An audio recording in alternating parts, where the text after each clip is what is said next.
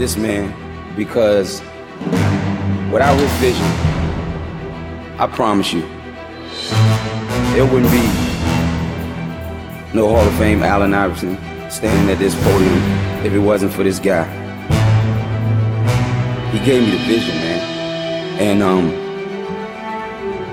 you know, you wanna be fast like Isaiah, and you wanna shoot like Bird, rebound like Barkley, pass like Magic, be dominant like Shaq. But man, I wanted to be like Mike. Willkommen zurück zu Hall of Game. Ich bin immer noch Ole Freaks. Mir gegenüber sitzen immer noch André Vogt und Len Werle und wir reden immer noch über Allen Iverson. Also, es geht weiter mit dem, mit dem Impact auf dem Court, äh, was vielleicht, sagen wir ja, mit, mit das Wichtigste ist, wenn es um Allen Iverson geht. Was ist für euch das, was, was hängen bleibt, also was er hinterlassen hat in der NBA? Ja, für mich ähm, ist einfach diese, was wir auch schon in der ersten Folge besprochen hatten, diese, diese unglaubliche Leidenschaft und, und diesen, diesen Willen einfach in, ja, quasi in seinem Fall ja wirklich 48 Minuten pro Spiel alles auf dem Feld zu lassen, was eigentlich ja sonst keiner gemacht hat. Also ne, selbst bei Jordan, äh, bei Kobe, die Jungs, die wir immer irgendwie so hochhalten in Sachen Arbeitsethos, ne, natürlich haben die auch Vollgas gegeben. Aber Iverson war nochmal eine andere Nummer. Also ich glaube auch, selbst Kobe, wenn wir mal überlegen, es, es, gab ja genug Jahre bei Kobe, und das soll jetzt gar nicht Kobe irgendwie schmälern oder in den Dreck treten, aber es gab ja Jahre bei Kobe, da, da war es irgendwie, ich will nicht sagen, es war egal, aber ne, man, man, kann ja genau verfolgen in der Karriere, wann es um Meisterschaften ging bei ihm und wann nicht. Und bei Iverson war das halt immer egal. Iverson war immer Iverson. Sagt im Guten wie im Schlechten. Und im Guten heißt es halt, dass er, sobald er halt beide Füße auf Parkettboden gestellt hat, dann war der halt ready und dann ging es halt ab. Egal, was die Nacht vorher war, egal, ob er die Woche nicht trainiert hat, egal, ob er verletzt war, auch das haben wir in, in Teil 1 ja schon thematisiert, dann hat er alles da draußen gelassen. Und ich glaube, das ist auch mit einer der Hauptgründe, warum ihn natürlich auch, was du in Teil 1 in deinem Essay besprochen hattest, ähm, Ole, heute noch Spieler sagen, dass das ist mein Idol gewesen weil äh, das sieht halt jeder, weißt du, nicht jeder kann sehen, okay, hat jetzt der Spieler da das Pick and Roll richtig gelaufen oder nicht, aber jeder kann sehen, wenn einer Einsatz zeigt, wenn einer Leidenschaft zeigt und wenn einer einfach wirklich alles rausballert. Und das hat der Typ jeden Abend gemacht. Auch noch in der Zeit, wo es halt vier Spiele in fünf Tagen gab. Und ich, ich denke, das, glaube ich, bleibt am, am, am meisten, zumindest bei denen, die halt wirklich ne, die Spiele geschaut haben und, und diese Karriere mitverfolgt haben. Ja, das wahrscheinlich gepaart mit äh, der Art des Spiels, die er dann eben auch an den Tag gelegt hat. Ähm, wenn man sich allein diese ganzen Crossover anguckt, die er auch gemacht hat, dass er halt auch aktiv das Eins gegen Eins gesucht hat und auch wollte. Ähm, das war jetzt ja nicht zwangsläufig so the way to go in der derzeitigen oder in der damaligen NBA. Ähm, gepaart mit der Pace, die man äh, heute zum Teil bei anderen Spielern wieder sieht. Er ist einfach schon so, so dieser Combo Guard, äh, jetzt nicht von der Spielweise, aber von, von, von, vom Ansatz her, dass es eben so ein Combo-Guard ist mit, mit der Geschwindigkeit und der eben halt äh, das Eins gegen Eins sucht, das halt auch für viele heutige, wie du schon gesagt hast, weil er eben auch Vorbild war, aber dass halt viele heutige ähm, Spieler ihn so als Prototyp gesehen haben und ihr Game um ihn gemodelt haben, aber halt diverse Dinge angepasst haben für die heutige oder für die dann damalige NBA. Ähm, aber on-Court einfach so ich weiß nicht, da gibt's, ich erinnere mich auch an dieses eine Quarter gegen die Wizards war das, das müsste auch 2002, 2003 gewesen sein, als er in einem Viertel den gleichen Verteidiger viermal auf den Boden schickt mit einem harten Crossover. Einfach so, und die ganze Halle ist am explodieren und, und, und, und er geht halt auch darin auf. Und das ist da irgendwie so das Lustige, dass halt Allen Iverson on Court so dieser, dieser, ah ja, ich nenne es mal Verteidiger, mördender Bösewicht war und, und der das eigentlich in sich drin gar nicht wollte. Auch diese Tai Lu-Nummer damals, ne, da hat er ja auch gesagt, er wollte den gar nicht so in das Rampenlicht stellen und, und dieser, dieser Step-Over, der war komplett un unterbewusst so.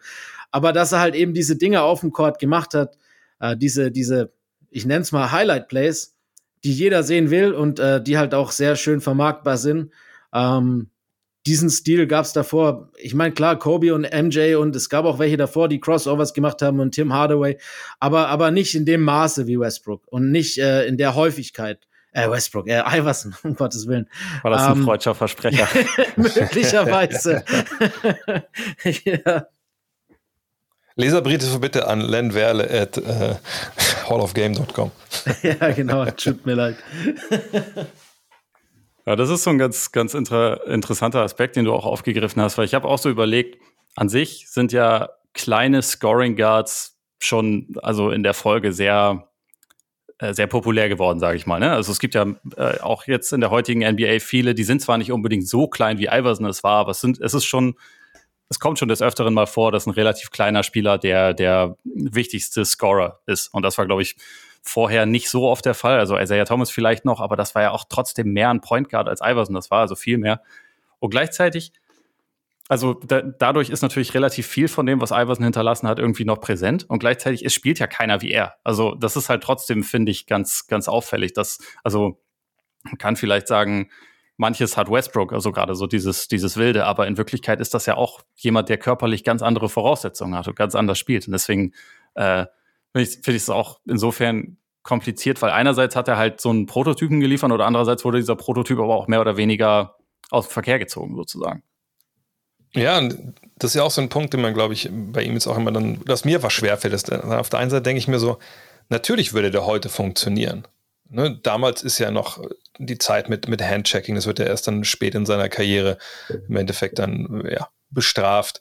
Ne, ähm, damals die Liga natürlich ist, ist nicht so schnell, die sind alle ein bisschen größer noch unterm Korb, aber er steckt ja deswegen auch eine Menge ein, ne? weil immer wenn er zum Korb geht, härtere Fouls, damals wird noch nicht so, werden die Flagrants nicht noch so äh, easy rausgegeben, wie es heute der Fall ist. Ähm, und er lebt ja nun mal in der Mitteldistanz und er lebt vom Drive, auch weil er Dreier nicht so funktioniert. Und er nimmt ja auch nach heutigen Standards wirklich nicht viele Dreier. Ich meine, in seiner Karriere sind es, glaube ich, knapp vier. Ähm, und das bei der Spielzeit, die er da abgerissen hat, das ist ja wirklich einfach, ich glaube, wenn du so viel spielst dann als Guard, dann musst du die wahrscheinlich zwei, drei pro Spiel sowieso nehmen, weil einfach Ende der Wurf irgendwas ist. So, und ähm, ich bin echt zwiegespalten, weil ich denke, klar, der könnte seine Leute heute auch schlagen mit seiner Schnelligkeit. Da wären weniger große Leute, er könnte mehr zum Korb gehen. Gleichzeitig hat er den Dreier nicht im Repertoire. Würde den, ich meine, bei, bei vielen alten Spielern würde man sagen, ja klar, die würden das dann lernen. Also Jordan würde sich in Dreier antrainieren. Natürlich. Ne? Das würde ja auch irgendwie dann so schaffen, dass das funktioniert. Aber bei Iverson weiß ich ehrlich gesagt nicht, ob der sich in drei Jahren trainieren würde. Ob der nicht einfach sagen hm. würde, nee, das ist, klappt ja für mich. Wie gesagt, ne, wie Teil schon erwähnt, das, das läuft schon so. Ne? Das, ähm, das ist, ist echt faszinierend. Aber ich glaube, wenn er heute spielen würde, wäre er auch eine absolute Maschine, weil die, diese, ähm, die, diese Wucht, die er mitbrachte und dieses, sagt dieser, dieser Killerinstinkt, den er hatte, das ist wirklich, glaube ich, also da ist wirklich dann Jordan, Kobe, er, die drei. Wahrscheinlich ist dann wirklich doch die Reihenfolge Jordan, Iverson, dann das Kobe. Das, der, ist, der ist halt legendär und, und das hat ihn auch einfach so, so stark gemacht damals. Ich würde äh, sagen, ähm, den klassischen Dreier, den wird man ihn wahrscheinlich auch heute nicht antrainiert bekommen. Allerdings den altmodischen, überleg mal, wenn der heute spielen würde, wie oft er an der Linie wäre für ein And One. Ähm, oder auch, auch für zwei. Äh, wie du schon gesagt hast, das wurde früher anders gepfiffen und heutzutage würde der, gerade so, wenn er in die, in die Paint zieht oder hochspringt, gegen größere so viel öfter an der Linie stehen, dass wahrscheinlich sogar James Harden dagegen aussehen würde wie so ein Chorknabe. Ähm, Deshalb würde er schon auf seine Punkte kommen. Ähm, das Spiel ist auf jeden Fall nicht mehr zeitgemäß, aber war es das jemals? Das ist die andere Frage. Ich glaube, zu keiner Ära wäre ein Spiel Iversons zeitgemäß gewesen. Es ist zeitlos auf der einen Seite und auf der anderen Seite outdated.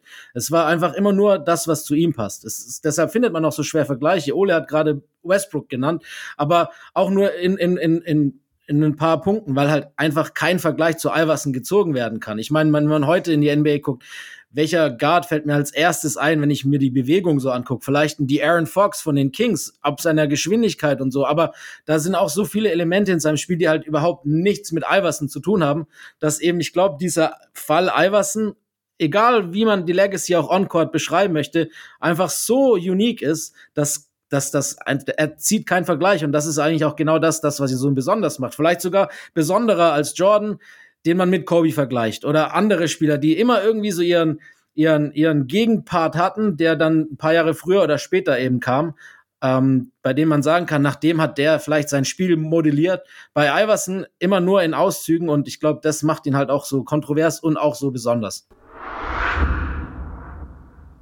You know, in AI as a competitor, you know, he drove me to to um, be as obsessive, more obsessive about the game because I had to figure out how to solve that problem, you know.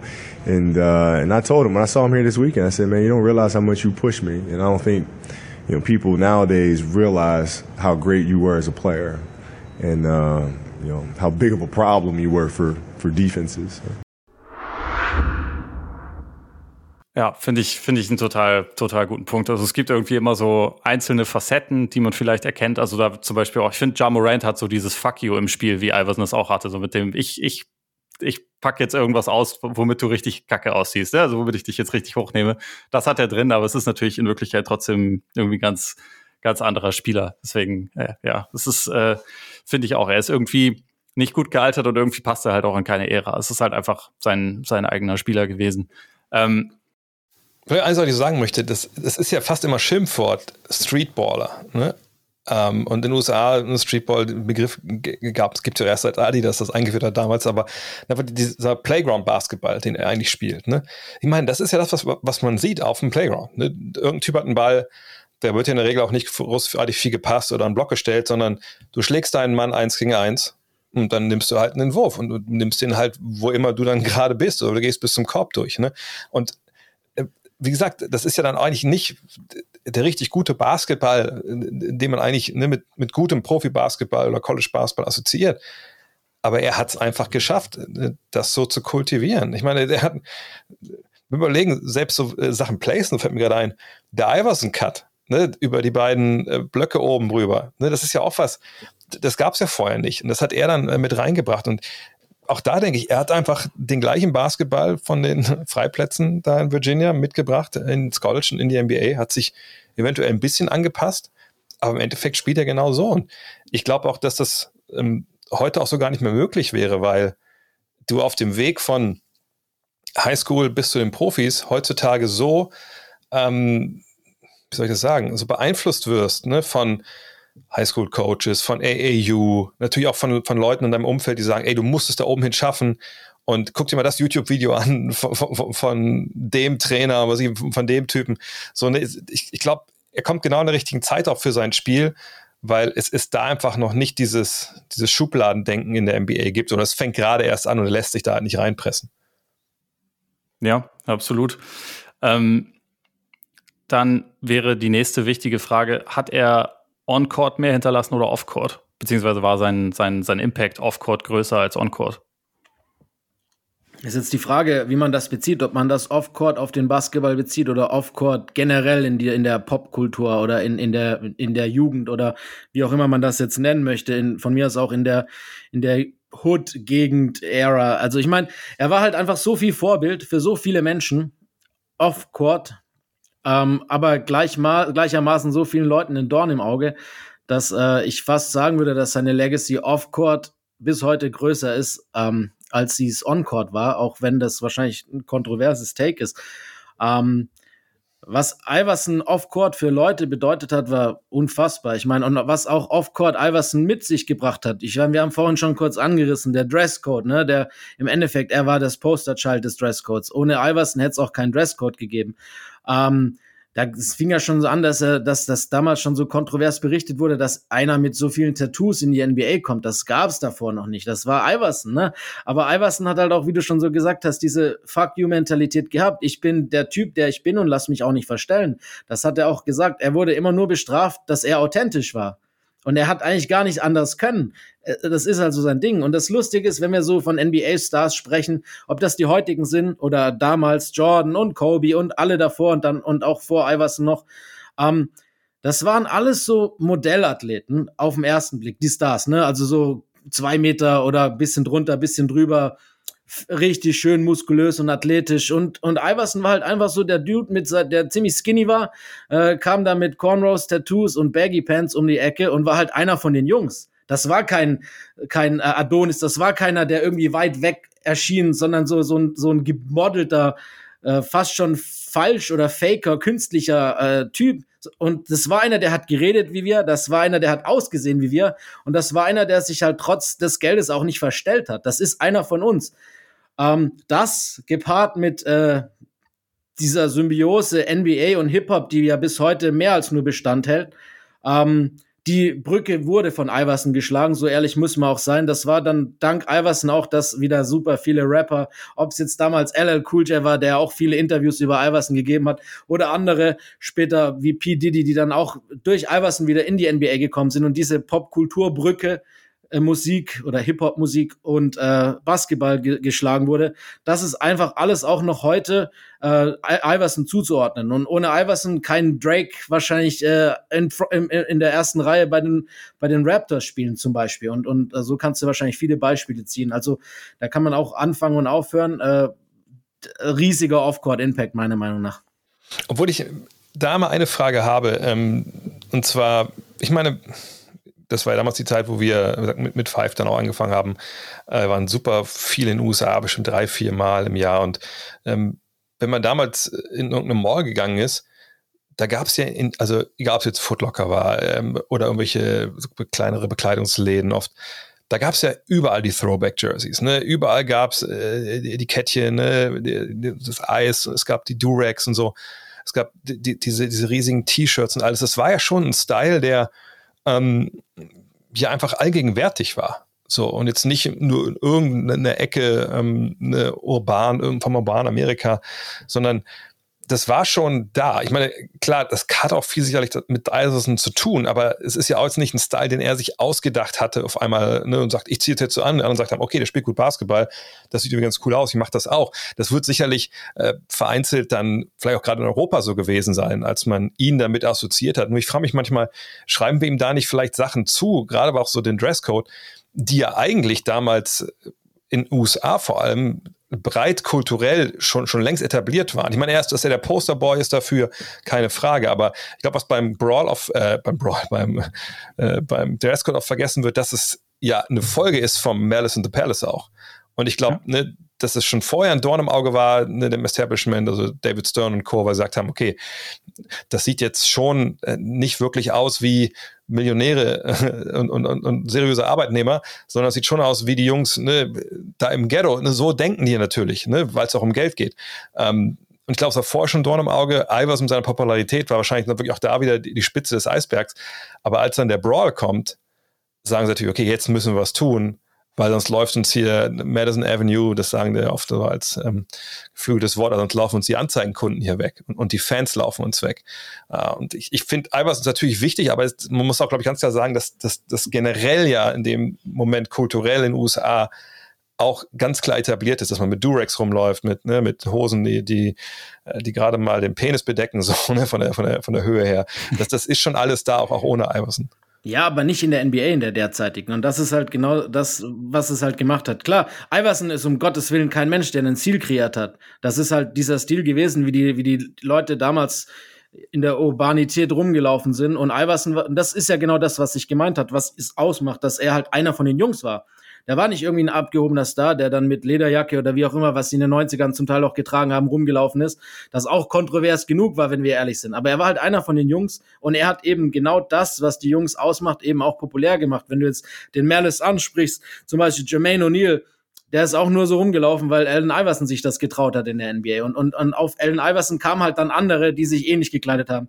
Ähm, das war nicht sein Stil, der, den er erfunden hat, aber das war der Stil, den er in die NBA wahrscheinlich eingeführt hat. Zumindest als, als, äh, als Starspieler.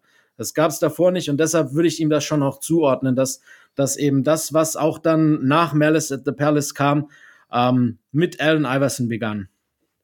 Trotzdem würde ich sagen, dass man vielleicht auch noch eine Trennlinie ziehen muss, so, weil, weil Ole ja gefragt hat, ne, war es mehr On-Court oder Off-Court jetzt, ne, das, wo wir ihn erinnern. Und ich glaube, man muss immer gucken, äh, wo wir ihn gesehen haben. Also ich frage mich, ob es da nicht auch einen klaren Unterschied gibt zwischen USA und, und, äh, und dem Rest der Welt. So, ne? Also ist es vielleicht so, dass wir im, im Rest der Welt ähm, das, das Off-Court ein bisschen höher vielleicht sogar einschätzen, ne, weil das der erste ist, den wir so wahrgenommen haben, der so rumlief.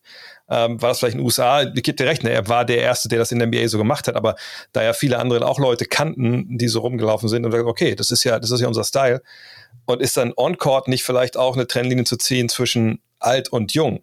Weil ich glaube, die jungen Leute, die ihn damals gesehen haben, die gesagt haben, Alter, das ist geil, das, der hat Leidenschaft, der, der, der scoret, ne, der, der gewinnt auch so genug, dass er in die Finals kommt.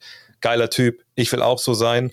Und die Älteren, egal, glaube ich, ob es in den USA oder hier waren, haben gedacht, nee, also man muss schon vor jedem, jedem Wurf viermal passen oder so. Wisst ihr, was ich meine? Ne, das, das mhm. glaube ich, man da auch vielleicht sogar eine Linie ziehen muss, ähm, das nicht ultimativ äh, global sagen kann, kann für alle. Ja, ich glaube eher, dass die Linie, die du schon jetzt angesprochen hast, zwischen Jung und Alt besteht, als zwischen Europa und den USA oder, oder sonst wo auf der Welt. Das war ja on-court genau das gleiche wie off-court. Wenn du so guckst, äh, die älteren Spieler, die haben alle eher abneigend äh, auf Iverson geguckt und auf seine Art zu spielen. Und für die Jüngeren, die nach und nach kamen, war er der Held. Ähm, auch gerade so, wenn du, wenn du ältere Interviews hörst, ähm, selbst am Anfang, Jordan, der dann auch irgendwann Respekt gewonnen hatte von ihm, aber viele, viele aus der Ära, ähm, fanden Iverson überhaupt nicht gut. Auch on-court wie off-court nicht. Aber die, für die Jungen war er eben der Held. Und das ist, glaube ich, genau die Linie, die man ziehen muss. Ähm, das ist eher so ein Generationsding als ein, ein, ein geografisches, glaube ich. Könnte ich mir auch ganz gut vorstellen. Also ich glaube auch, dass er halt irgendwie ein sehr gutes Aushängeschild für so eine Rebellion von Jung gegen Alt und vom, von neuem Stil gegen, gegen äh, alten Stil war. Also, und da, wie häufig in solchen Situationen, hat das natürlich dann auch mit Marketing zu tun. Also beispielsweise, was äh, was ich noch im Kopf habe, wäre zum Beispiel dieser, dieser Reebok-Spot, wo halt Jadakiss drüber rappt und die promoten halt die Schuhe von, von Iverson. Das war einfach überragend cool. Also für, für unterschiedliche Teile der Kultur, die halt damit irgendwie zusammengefügt wurden. Und ich glaube, ähm, also wie ihr schon gesagt habt, Iverson hat jetzt da nicht irgendwie alles neu erfunden, aber war einfach ein perfektes Aushängeschild, weil er hat so dieses, dieses Charisma gehabt, finde ich. Also sehr offenkundig, habt ihr ja auch gesagt, auch in, in Interviews, dass das äh, so rüberkommt und man irgendwie das Gefühl hatte, da ist ja jemand, der irgendwie auch krass seine eigenen Gedanken hat, der irgendwie in seiner eigenen Welt lebt und aber auch irgendwie auf andere Leute eingehen kann. Der hat halt dieses krasse Charisma. Er hat diesen Stil, den er nicht erfunden hat, aber den er irgendwie nach außen trägt und er scheißt sich halt nichts. Und damit bist du halt dann letztendlich einfach ein perfektes, ja, perfektes Posterchild sozusagen. Ja, vielleicht noch, wenn man kurz nochmal äh, über den Draft, äh, den Dresscode einschneiden hinzufügen möchte, um, um das jetzt nochmal so als generell mit der heutigen Zeit zu vergleichen. Ähm, Im Vorlauf habe ich mir auch nochmal genauer gesagt, die ganzen Geschichten durchgelesen, die Interviews gehört. Und das ist schon auch echt krass, ähm, wenn man bedenkt, wie viel, äh, ich nenne es jetzt mal, versteckter Rassismus heute noch äh, auch in der, in der ganzen Kultur vorhanden ist, wie krass es damals war, der dann offensichtlich nach außen getragen wurde. Und auch, auch, ähm, ja, von, von vielen Offiziellen, die halt dann einfach auch off offensichtlich davon gesprochen haben, diese Thug-Kultur und diese Gangster wollen wir nicht, wobei wir eigentlich nur über Kleidung gesprochen haben, ne? Und die das dann so generalisiert haben, dass das halt wieder gleich in so eine Schiene gepresst wurde und so eine Ecke. Das ist schon echt, äh, echt krass, finde ich, äh, wenn man sich das selbst in den letzten, ja, wenn man guckt, was in den letzten 15, 17 Jahren da, da sich getan hat, auch wenn es äh, jetzt nicht direkt mit Iverson zu tun hat. Man muss ja auch sagen, diese diesen Laufsteg ne, in die Halle rein, ne, das kommt ja auch genau durch den Dresscode. Ne, ich glaube, wenn wir den Dresscode nicht hätten, dann hätten wir nicht jeden Abend so eine Fashion-Show von, von den NBA-Stars, muss man auch ganz klar sagen. Stimmt, guter Punkt. Ja, noch, noch mal wichtiger, äh, wichtiger Off-Court-Impact, definitiv. ähm, dann würde ich sagen, ich habe ich hab noch so ein paar äh, fun, random Facts zu ihm aufgeschrieben. Mal gucken, ob ihr, äh, also, ob ihr dazu auch noch was habt. Also wurde mit 1,83 Metern gelistet. Jeder, der ihn erlebt hat, hält das für Bullshit. Dre, ja, äh, was meinst du? Ja, ja, auf, auf, jeden Fall. Also da, also da, müssen wir, also ich glaube nicht, dass der 1,80 war. Also da würde ich mich schon sehr täuschen. Mit, mit, mit vielleicht Schuhen oder Einlagen. Mit Mütze, ne? Buffaloes vielleicht, mit Mütze, genau. Aber mit, mit, äh, mit, mit, den, mit den Cornrows aufgemacht vielleicht, aber sonst nicht. Ich bin auch, äh, ich bin 1,81 und als ich neben ihm stand, äh, habe ich mich einen kleinen Ticken größer vorgekommen, als er es selber war. Ähm, also 1,83 glaube ich auch nicht. Okay, dann hätten wir das zumindest schon mal geklärt. Ähm, nachdem wir vorhin den Namen Westbrook einmal genannt haben, was meint ihr, wie viele Triple Doubles AI in seiner Karriere hatte in der hm. Regular Season? Das ist eine oh, gute wow. Frage. Ah, das ist echt oh, eine gute Frage. Habe ich auch nicht nachgeguckt oder gelesen. Ich, ich würde tippen, wenn ich jetzt schätzen müsste, würde ich sagen unter 10. Äh, sieben hätte ich jetzt mal so gesagt. Ich würde auch sagen unter 10, aber jetzt, ich, ich kann fünf sagen, aber wahrscheinlich ist es nur einer oder so, wa? wenn du so gefragt das hast. Das ist genau eins. Na, krass. Ja. ja. Da habe ich Der Rebound war das für die anderen. Ich meine, ne? Also, das ist krass. Nach, das ist echt krass. Turnover, Turnover 10 ja nicht. Sonst wäre es vielleicht noch ein paar mehr gewesen. das ist wirklich verrückt. Drei 50-Punkte-Spiele in den Playoffs. Nur Michael Jordan mhm. und Wilt hatten mehr. Es gibt auch überhaupt sonst nur ein paar, die zwei haben. Kriegt ihr die zusammen? Zwei in den Playoffs. Zwei 50-Punkte-Spiele in den Playoffs. Ja, also, okay, Janis hat eins, das wissen wir. Aber ich glaube, der hat auch nur eins, ne? KD vielleicht? Nee. Aber tatsächlich spielen drei, drei der vier spielen noch. Ach krass. Okay. Also das sind immer so, so Fragen, ich, da bin ich immer, immer super mies. Ähm, das ist echt schwer. Steph dann vielleicht, der, der wird offensichtlich noch auf der Hand liegen, aber ist dann auch nicht wahrscheinlich. Ah, krass, zwei Spiele. Es ist krass, ne? Ich bin da, da, nämlich auch total drüber gestolpert. Äh, das ist eine interessante. LeBron vielleicht ist einer von denen? Kann nee. das sein? Nee, auch nicht, Alter. Nee, LeBron glaube ich nicht. Wer ist denn, wer ist denn noch? Lass mal kurz überlegen. Dann vielleicht Harden vielleicht? Harden würde ich mir erst noch vorstellen. Auch nicht. Nee. Also dann, dann, dann hör mir auf, mich hier Weil zu ich will noch einen blamieren. Tipp abgeben, lass mich ganz kurz überlegen. Das kann doch nicht sein, dass wir da nicht draufkommen. Lass mich noch ganz kurz überlegen. Ähm, Das 50 ist ja auch echt einfach auch eine Hausnummer, ne? es ist auch Das ist ja- heftig, ja. Auf alle Fälle. Boah. Das Letzte, was ich sagen würde, wäre vielleicht Nee. Mellow, aber Nee, Aber- nee, lö- löse auf. also zwei haben in einer Serie gegeneinander äh, 50-Punkte-Spiele rausgehauen. Donovan Mitchell und Jamal Murray. Ah, jetzt, letztes Jahr. Ach ja, Ja, klar. natürlich. Ja, ja das war das- Bubble Gangster, der da bin ich vollkommen bei der Barclay, Bubble, das zählt nicht. Dann äh, Dame. Das wäre der Dame, dritte, der natürlich, dritte ja. aktuelle. Krass. Und Jerry West. Hätte ich nicht genannt. Kein Kobe oder sonst was. Okay, Ah, ja. okay. Nice. Ah, ist lustig. Wenn wir, wenn wir gerade bei, bei äh, Stats raten sind, ich hätte noch einen für euch, falls ihr Bock habt. Ja, hau raus.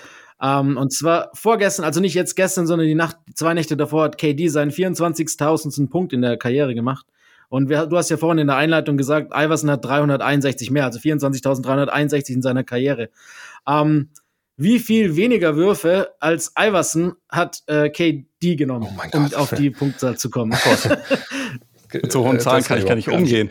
Da, Also ich kann euch, ich kann euch die Field Goal Attempts von Iverson nennen als Vergleich. Das wären 19.906. oh, Boah, dann okay. 14? 15? Ja, da hätte ich auch was gesagt in Richtung. Ja, es sind 16.500 Ja, sind's. krass. Ja, Also über 3.300 weniger. ja das äh, zeigt, wer effizient ist. Ja, nicht schlecht. Krass. Ähm, hab, habt ihr noch weitere in der Kategorie oder sollen wir weitermachen?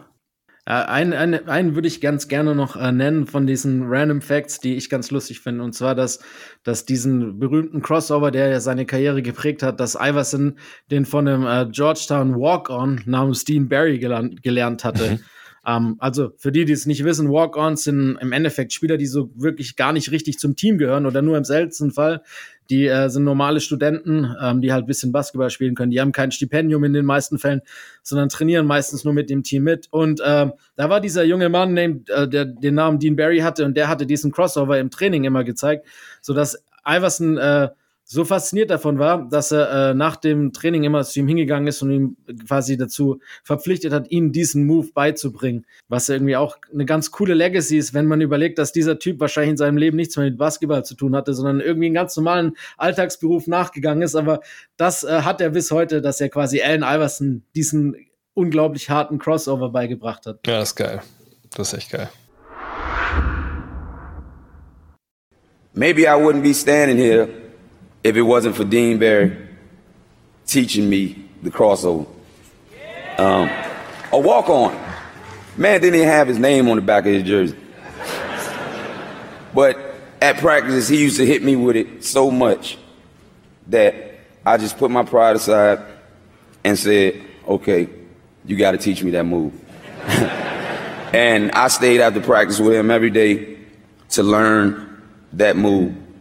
And all these years later, Allen Iverson is known for the crossover. Das ist mal eine On-Court-Legacy. Sehen wir auch den Reebok-Vertrag. Die können wir noch erwähnen, dass ähm, interessanterweise, ich, ich kriege nicht mehr die ganzen Details zusammen. äh, Das ist wahrscheinlich eher Len. Ich habe sie fast. ja, dann mach, die mach hab das doch gerne noch, mit genau. dem Reebok-Vertrag. Ja. Ja, also damals, als Iverson seinen äh, großen Reebok-Vertrag unterschrieben hat, hat sein Agent schon äh, wohl schlau bewusst, dass Iverson vielleicht schneller durch das Geld pflügt als manch anderer, ähm, so ein paar Stipulationen in den Vertrag schreiben lassen. Ähm, so bekommt Iverson nicht nur jedes Jahr immer noch 800.000 Dollar, die er quasi von Reebok bekommt, sondern auch 32 Millionen Dollar, die er erst mit 55 bekommt. Also 2030 müsste das sein. Ähm, da bekommt er dann nochmal eine Tranche von 32 Millionen aus dem Vertrag, wobei man sagen muss, dass Spekulation nach die Hälfte davon schon an seine Ex-Frau gehen wird. ja, gut, das ist ja manchmal, das ist ja mal so, ne? Aber das, da muss ich sagen, das ist echt dann mal ein Agent, wo man sagen muss, der hat seinen Job richtig gemacht. Ne? Einfach gecheckt. Ne? Da lass mal ein bisschen nach hinten schieben, das Ganze, wenn du vielleicht auch dann die Hörner abgestoßen hast. Das ist auf jeden Fall gut. Sehr gut. Ja, vor allem Iverson hat vorher mehrere Leute ge gefeuert, die ihn dazu bringen wollten, ein bisschen besser mit, mit seinem Geld umzugehen. Unter anderem David Falk, also den, den äh, ja. Agenten von MJ, weil der, ich glaube, für zwei oder drei Jahre war das nur der, der Agent von, von äh, Iverson und dann wurde es ihm ein bisschen zu, wurde ihm ein bisschen zu viel reingeredet und dann war der raus. Und die angesprochene Ex-Frau hat irgendwie Mitte der Karriere dann auch die Finanzen komplett übernommen, also die, die Kontrolle darüber. ist schon alles irgendwie speziell. Sag ja, ich mal so. also da, da anschließend, wenn man so diese, das sind ja auch, wir haben es ja, ich habe es im Vorlauf ja mit euch schon gesagt, dass äh, Bill Simmons mal Iverson äh, genannt hat, die größte le lebende urbane Legende der Welt. Also das ist halt einfach diese Geschichten, die es gibt und man weiß nicht, welche sind tatsächlich wahr und welche sind äh, ein bisschen übertrieben. Aber da gibt's ja auch diese Geschichten, wie das Iverson quasi seiner kompletten Jungs früher aus, aus seiner, aus seiner Heimatgegend jedem ein Haus und eine Corvette damals war, das glaube ich geschenkt hat und halt im Endeffekt dann auf einmal 80 Leute in der Hood mit einer Corvette rumgefahren sein sollten und solche Sachen. Das ist halt auch, ich meine, natürlich geht man dann so durch viel Geld, aber wie halt Iverson auch das Geld ausgegeben hat, äh, von Stripclubs über viele der ist teilweise ja mit einer Entourage von 30, 40 Mann in die Auswärtsarenen gekommen. Ähm, da gibt's natürlich auch extrem viele lustige Geschichten. Welche davon wahr sind, das können wir wahrscheinlich alle nicht sagen, außer Iverson selber, aber so ein bisschen Wahrheit wird wahrscheinlich äh, mitschwingen. Ich glaube auch, wenn man da mal so schaut, überhaupt welche Athleten so, so in dem Bereich jetzt auf einem Level mit Iverson sind, dann also bin ich nur bei Mike Tyson. Also das, das ist wirklich Tyson und er. Und danach, ja. das, that's the list. So, ne? Da ist sonst keiner drin, äh, wo man sagen könnte, also die, die spielen auf einem Level. Ja, wo man sich einfach alles, was, alles, was man hört, denkt, oh, könnte schon stimmen. Ja, kann, das kann Also, da gab es doch vor ein paar Jahren, gab es auch, genau wie du gerade gesagt hast, dass äh, Iverson der Einzige ist, der weiß, ob das stimmt. Da gab es doch vor ein paar Jahren auch, auch so eine, mal so eine Meldung, ja, in irgendeinem Stripclub, wäre so, hätte er an einem Abend irgendwie 20.000 durchgejuckelt und, und, dann hat das sowieso ein Eigenleben entwickelt, dass er wirklich dann auch darauf angesprochen wurde, sagt, nee, da kann er sich dran, nicht dran erinnern. Wo ich so denke, Okay, aber heißt das, dass das nicht passiert ist? Ja, ich wollte gerade sagen. nee, nee, da, da war tatsächlich, tatsächlich was und ich glaube, dass er dann das mehr oder weniger, ich hab's, ich hab's nämlich extra noch gefunden und zwar, ich kann dir den Artikel noch, ich, ich, ich lese jetzt einfach mal ja. kurz vor, das ist so ein kleiner Snippet, ich glaube aus der Sports Illustrated gewesen. Ich habe es zum Glück gefunden, gerade schnell. Um, Allen Iverson denies the claim made by a former teammate that he occasionally spent $40,000 at a strip club when he was a 76er. Und dann hat er gesagt, Zitat Iverson, first of all, it was like 9,000 at most. and there were never any strippers at the TGI Fridays unless I brought them. Sometimes I brought a bunch. And I suppose in those cases, yes, the bill could get up to 40k because they didn't have the endless appetizers thing back then. Das, war so, das ist eine ziemlich lustige Antwort. Das ist auch so ein unglaublich gutes Interview. Ja, der ist schon ja oder, oder eben auch diese ähm, vor dem äh, 2001er, vor dem All-Star-Game, vor diesem äh, wahnsinnig geilen, da warst du ja auch, Dre, ja. ne? Äh, als er auch den MVP dann gewonnen hat. Da gibt's ja auch die Geschichte, dass er äh, drei Nächte davor durchgefeiert haben soll und dann gespielt hat und äh, nicht mal äh, eine Stunde Schlaf hatte angeblich. Ja, das, äh, das war auch echt geil, 2001, so er und Marbury dann den, den Osten ja, zurückschießen, also Wahnsinn. Das beste All-Star-Game der Geschichte wahrscheinlich. We go out, we go to Miami or go wherever, LA, we kick it, I go out and everything. Next day, 45. Yo, you yeah. was with me, right? Yeah, you was there. You was there. And you had 45 today? Hey, man. That's my special power. right. Kompletter Freak. Ich glaube, also in den USA sind ja so diese, diese Oral History ist einigermaßen beliebt. Ich glaube, bei Iverson kannst du halt locker einfach ein ganzes Buch voll machen, nur mit solchen Anekdoten. ja. Und im Idealfall sagt er dann so ein paar Sachen auch selber noch dazu und das wäre halt sofort Bestseller, denke ich mal. Ja, vor allem, das könnte wahrscheinlich auch äh, eine ganze Episode füllen. Da könntest du eine Stunde ja. drüber reden. Da gibt's so, wirklich so, so viele. Ja. Bei Beer Run angefangen, bei der anderen Geschichte aufgehört da, da braucht man, glaube ich, gar nicht uns zu arg äh, verkünsteln jetzt. Das stimmt. Ja. Dann ähm, kommen wir noch zu unbeantworteten Fragen, wobei ich da sagen muss, die, äh, die ich mir aufgeschrieben habe, die haben wir eigentlich schon abgehandelt. Also einmal war das, hätte AI auch in der NFL dominiert? Sind wir nicht ganz so sicher. War Iverson in der perfekten Ära in der NBA für sein Spiel oder zu früh, zu spät. Im Prinzip haben wir drü drüber geredet, er war zu früh, zu spät und zur perfekten Zeit da, weil er war Allen Iverson, völlig egal. Ähm, habt ihr noch was, was wir, was wir noch abhandeln sollten? Also ich finde, dass er im Endeffekt, ähm, wenn wir uns, uns gucken, wo die NBA herkommt, wir sehen so die 80er Jahre, was ja auch heute häufig noch so, das ist so noch die reine Lehre, ne? Da haben wir noch diesen, die, die, da ist ein Magic, da ist ein Bird, ne? Das ist einfach, da sind die Jungs noch mindestens drei Jahre am College, sag ich mal, ne? Das ist noch so, da wird noch schöner Basketball gespielt, so, so wird's ja verklärt oft. So, und dann kommen ja die 90er und ähm, in den 90ern erleben wir ja die, diesen, ich sag mal, diesen Schritt hin, dass das Spieler so ein bisschen zur Marke werden und ne, der Lockout, Lockdown, der dann Lockout, sag mal Lockdown, Lockout, der dann kommt, ne, äh, also als Reaktion auf diesen Rookie-Vertrag zum Beispiel von, von Kevin Garnett oder auch, auch Glenn Robinson und so. Ähm, das ist ja diese Phase, wo man auf einmal auch in den USA so, wo es so voll Gegenwind gibt gegen die neue Generation, wo alle mal sagen, die kriegen zu früh, zu früh zu viel, die kriegen Millionenverträge, haben noch nichts geleistet. Magic Johnson, ne, der hat für zwei Millionen im Jahr gespielt und ein KG unterschreibt, was waren das damals, 100 noch was oder 70 Millionen, keine Ahnung.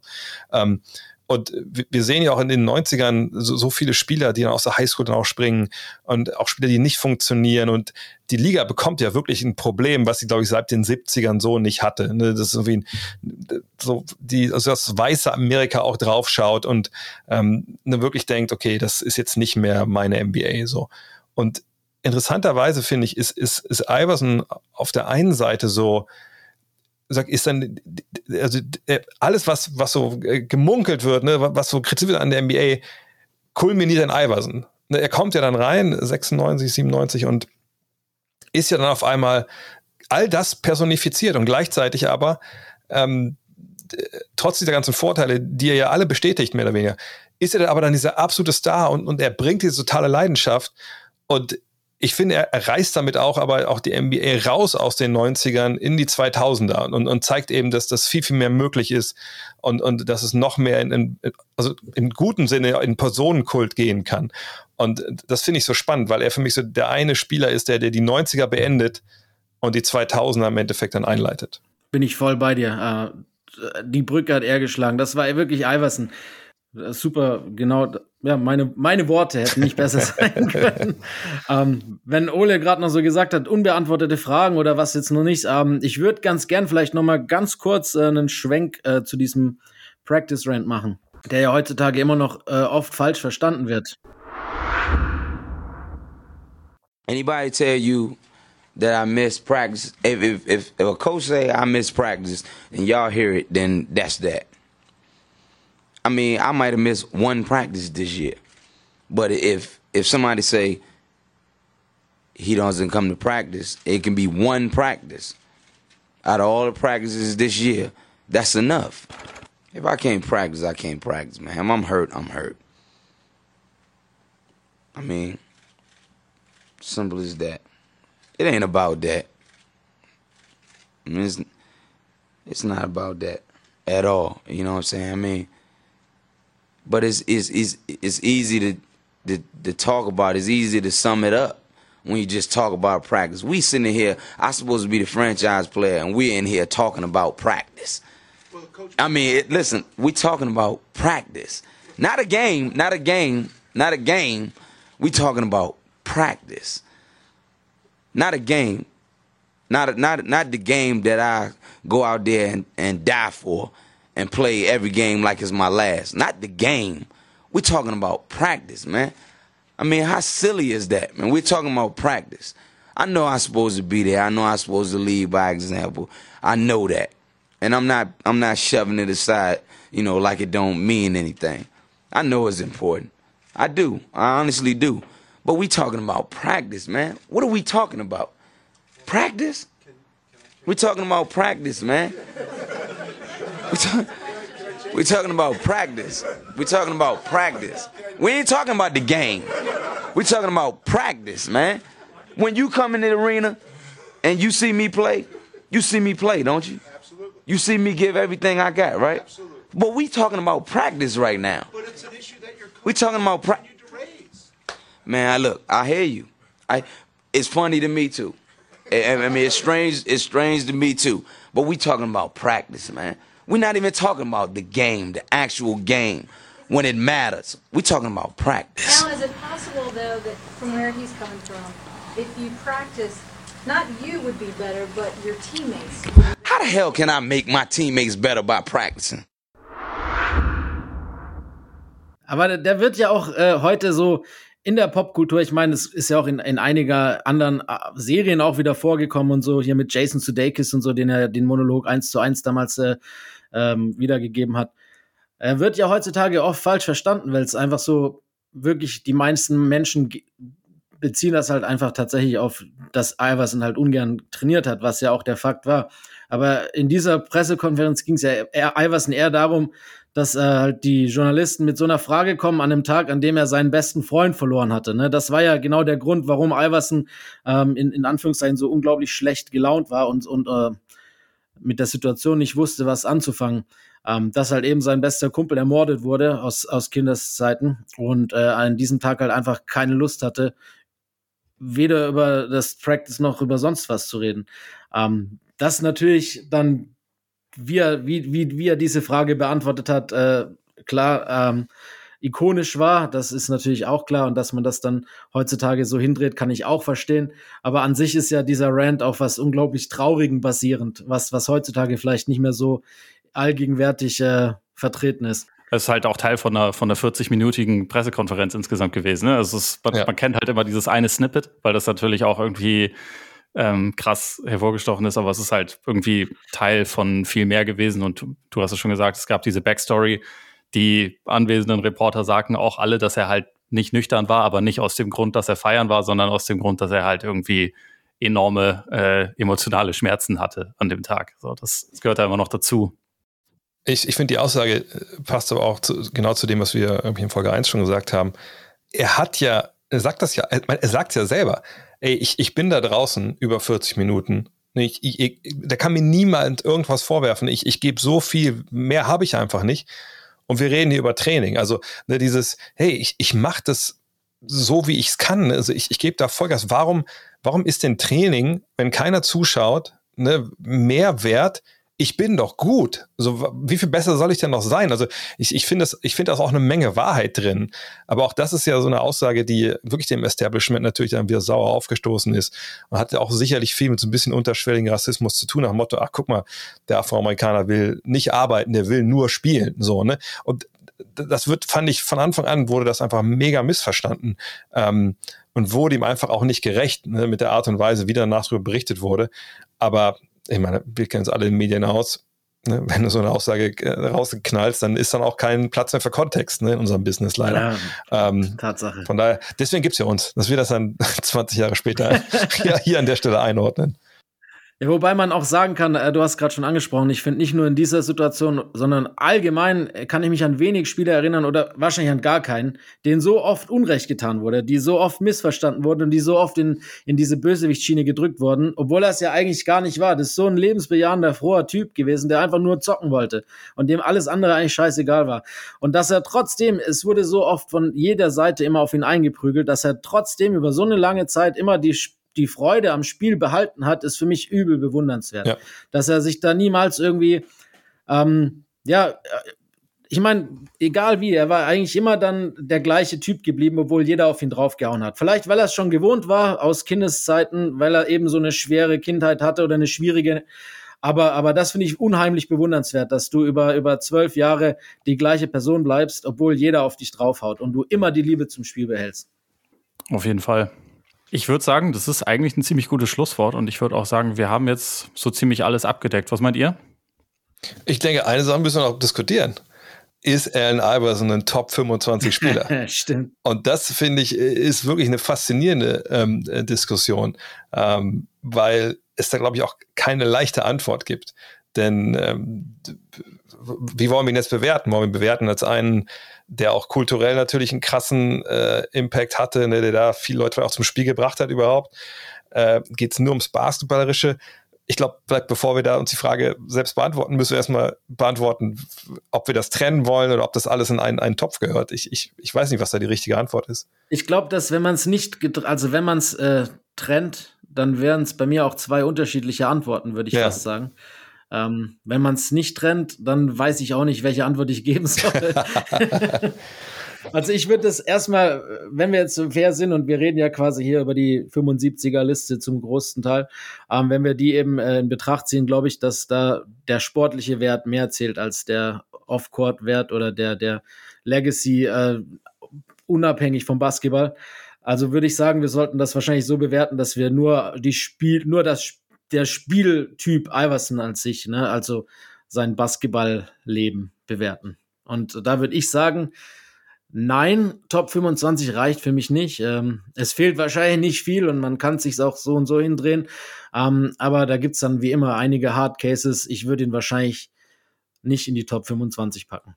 Würde ich ebenfalls nicht. Also ich finde, so kulturell quasi Off-Court ist er wahrscheinlich einer der zehn wichtigsten, die es je gegeben hat. Da müsste man ihn reinnehmen, was den reinen Sport angeht, nicht. Also allein schon, im Prinzip haben wir das auch schon ein bisschen angerissen. Er ist schwerer als andere Legenden in einen anderen Kontext zu packen, wo man sich dann vorstellt, das passt auch. Er ist, hat halt seine sehr spezifische Art und Weise zu spielen und erfolgreich zu sein und die hat er auch bis zum Maximum getrieben, aber sie ist halt trotzdem nicht so impactful, wie das jetzt zum Beispiel bei anderen Leuten in der, in der Top 20 ist. Und also, wenn man sich also auch jetzt gerade diese Top 75, äh, äh, Top 75 Liste dann nochmal angesehen hat, da stehen halt einfach schon krass viele Namen dabei von Leuten, die MVPs wurden, die mehrfach Champion geworden sind, die halt Teams ins, äh, also auch teilweise wieder und wieder bis ganz nach oben geführt haben. Und da, da reizt dann für mich am Ende nicht für ihn mein Hauptproblem, warum ich ihn auch nicht äh, in dieser Top 25 nur rein sportlich haben kann, ist, sind wir uns sicher, dass Allen Iverson, das ist, klingt natürlich auch ein bisschen blasphemisch, aber